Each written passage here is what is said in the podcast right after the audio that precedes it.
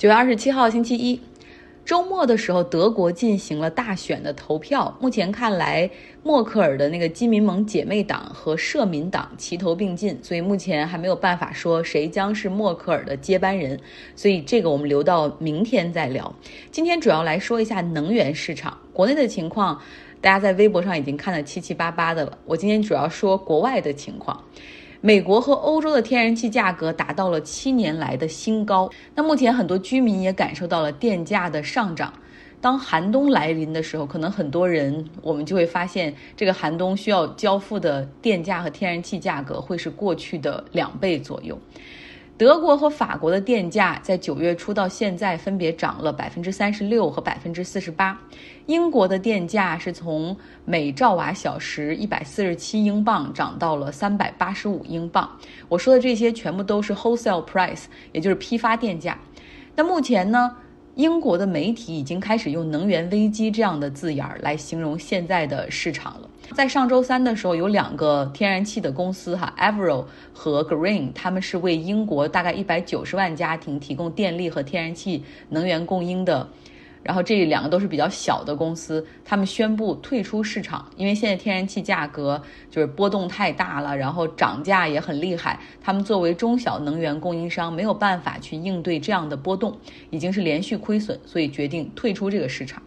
那欧洲的电力供应百分之二十是靠天然气。两大的天然气的主要供应国，一个是俄罗斯哈，供应百分之三十三，挪威大概供应百分之二十。那目前呢，这两个天然气产区的供给都是因为去年疫情，呃，那个时候大家记得能源价格击穿所有人的心理预期哈，所以各种能源企业他们在新增投资产能方面都。兴趣不是很高，所以反映到今年的时候，就看到供给端是减少的。当然，美国能源部长 Granholm 他也是说，认为俄罗斯是有意在削减产能，然后通过这个机会向欧盟施压。让欧盟去接受北海的那个第二条天然气管道北溪二号。之前我们讲过，就是这是一条要从俄罗斯一直到德国的海下的天然气的管道，已经快要建好了哈，是德国总理默克尔主推，但是其他国家是非常反对的，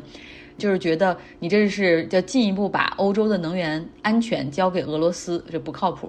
但是现在这种情况下，我们看到其实欧洲的能源安全早就在俄罗斯手里了。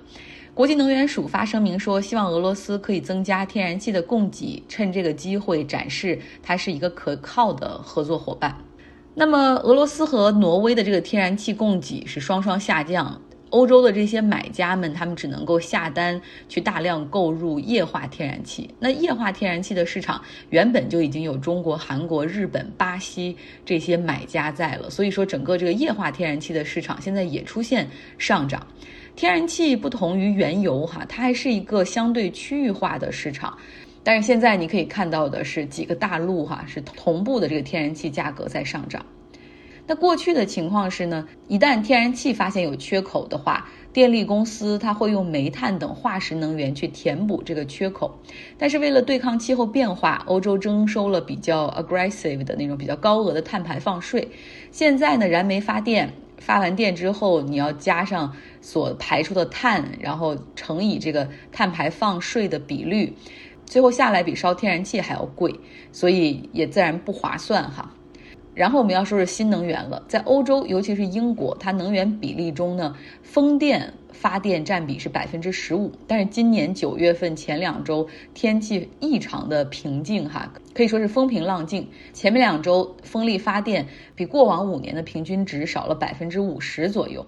那我像今天听这个英国政治脱口秀，然后他们也是讽刺说，我们发展风电是为了对抗气候变化，但是现在看来，我们是需要气候变化有风暴，然后产生大风才能够解决能源缺口。所以我可以感受到这一轮能源的紧缺和价格上涨，真的会让那些反新能源的声音更猛烈抨击一番。嗯，像我身边就有朋友，当然他是来自煤炭大省山西，然后他就认为说我们现在就是在，啊，就是叫激进的环保主义已经等同于啊什么能源恐怖主义了等等，然后就抨击是新能源的问题。但是我我不觉得新能源本身是坏的哈，一会儿我会来阐述。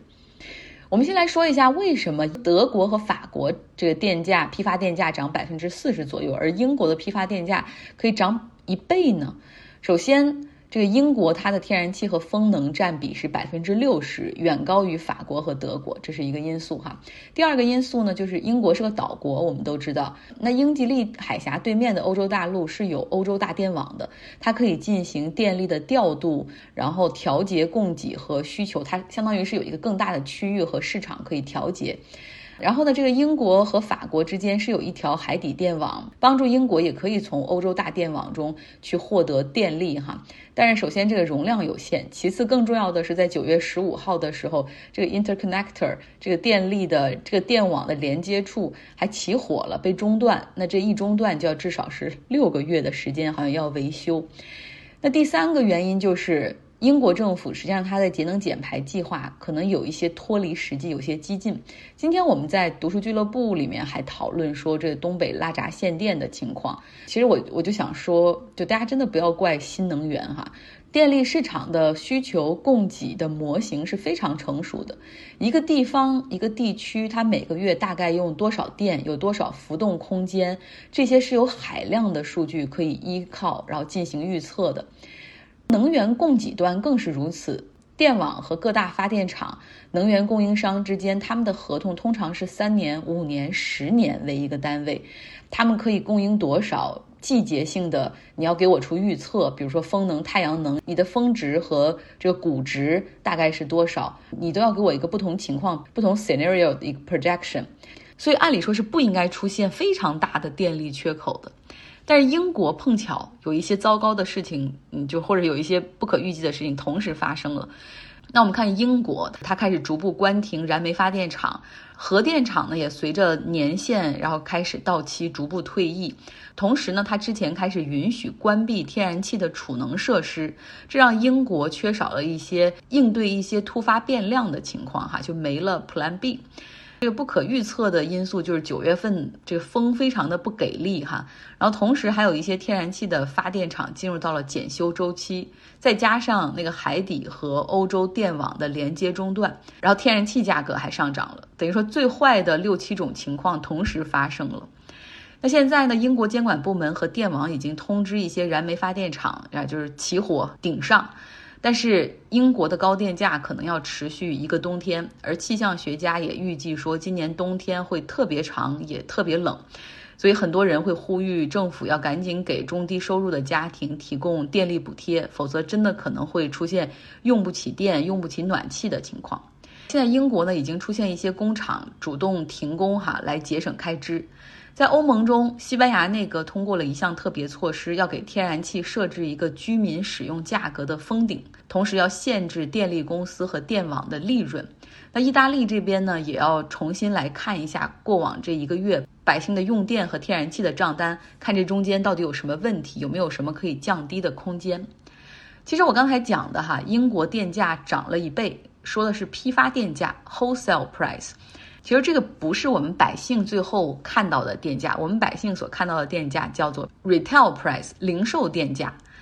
呃，批发电价 wholesale price 是发电厂卖给电网，在这个基础上，电网要加上它的购买成本、运营成本、利润、输电成本以及税哈，以及它的服务，最后等于我们。百姓所用的零售电价的成本，所以你看到西班牙和意大利，他们都希望电网可以压缩一下自己的这种盈利空间，因为毕竟能源价格很便宜的时候，电力供给很充裕的时候，居民的用电价格从来没有下降。你在这个那个时候吃到了很多红利，那现在不能够这个能源端一涨价，你就把完全涨价的这部分。百分之百传递给消费者，所以我们看到了英国的电力监管部门，他们现在给电网的涨价空间是百分之十二。就是虽然说你你能源端批发电价那边涨了超过百分之一百，但是到了给消费者这边，你只能涨百分之十二。但是不知道这个限制哈，最终能到底还能维持多久？电力价格是一切工业品、生活必需品以及服务价格的基础。所以，当电价上涨的时候，势必会带动整个通胀率继续上升。我们一直其实都说通胀并不可怕，可怕的是滞胀。物价上涨，涨得很多，但是经济停滞不前，收入不涨，可能失业还会再增多，这才是这才是经济学家以及政策制定者的噩梦。好啦，我们接下来后半部分继续给大家听一下 Robert 给大家带来的《纽约客》那篇文章，哈，讲一讲美国式的战争。在《战争的另一面》一书中，军事历史学家维恩里、安东尼·卡尔森、大卫·普雷斯顿和大卫·希尔贝。研究了2010年阿富汗的马库安战役，生动地概括了美军对该国糟糕的适应能力。即使在那里已经战斗了九年，进攻马库安的士兵背着昂贵的装备，当他们像一群移动迟缓的外星人一样艰难跋涉的时候，敌人已经悄悄地离去了。而那些流离失所的平民们返回之后，发现他们的村庄被夷为平地。而这次行动被视为对塔利班的胜利。美国庞大的情报机构也有着令人沮丧的无能记录。他没有预料到九幺幺袭击、阿拉伯之春和随后的内战、伊斯兰国的崛起，或者是金正日去世之后的权力交接。阿尔金引用帕内塔的话说：“帕内塔在担任中情局局长之后，错愕地了解到，该机构有多少人在忙于基地组织的工作。”而忽略了同样影响未来的气候、政府治理、食品和健康的问题。有时候，在战区，情报部门和军方追求的目标完全相反。二零零九年，在阿富汗，当美国军官在领导根除阿富汗政府腐败的运动时，中情局还在给政府里最腐败的政治家艾哈迈德·卡尔扎伊付工资。尽管自第二次世界大战以来，美国军队没有赢得过一场重大战争，但它仍然是美国人生活中最受尊敬的机构。事实上，如果没有征兵，只有极少数的美国人会成为其中的一部分。真正加入的人不成比例地来自于工人阶级家庭。近年来，在美国的战争中丧生的私人承包商数量已经开始超过在役军人上升的数量。这是另一个有助于将战争远离新闻报道的因素。随着军队开始依赖计算机网络和高科技，需要招募的新兵将更少。阿尔金写道：“美国的方式是让战争隐形，不仅因为反恐要求保密，还因为军方认为美国公众不想知道这些，因为他们不准备牺牲。”莫恩认为美国的力量是世界上唯一的邪恶力量，阿尔金则担心这台永无止境的战争机器与美国的战略利益相冲突。他认为，基地组织和类似的组织在亚洲和非洲的蔓延，是试图摧毁他们的战争的直接后果。每一次杀死了无辜者的无人机袭击，都会招来新一轮的恐怖分子新兵。这一过程类似于伊拉克战争早期发生的情况。当时，军队在逊尼派阿拉伯村庄中采用的高压战术，将一次小规模的叛乱转变成一次大规模的叛乱。当阿尔金主张建立一个全球安全指数时，他就没有那么有说服力了。该指数用类似道琼斯工业平均指数的方式来衡量安保方面的事务。关于保护国家的判断，不可避免的是人的，是政治性的判断，很难被归结于算法。更复杂的是，国家之间的战争变得极其罕见，取而代之的是打击叛乱分子的国家，或者打击恐怖分子的国家。或者国内冲突，当然，这些战争持续的时间更长。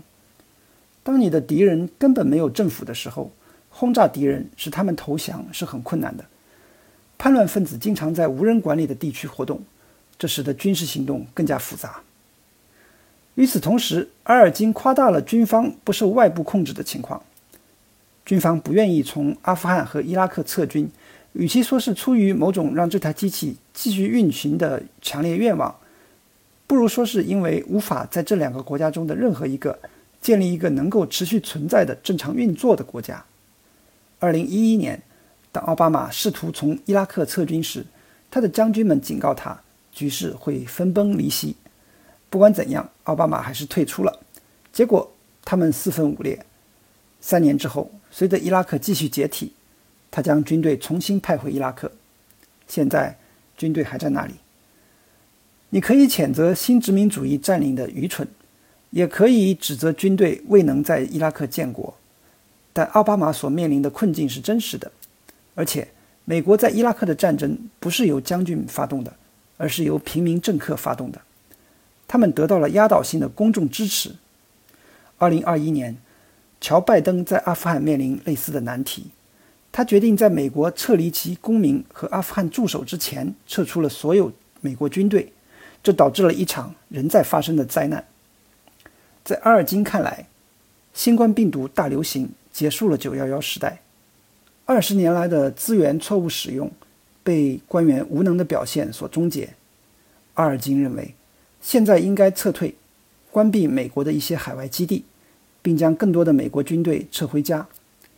拜登在阿富汗问题上的决定，可以被视为试图缓和美国的一些承诺。席卷阿富汗的混乱表明，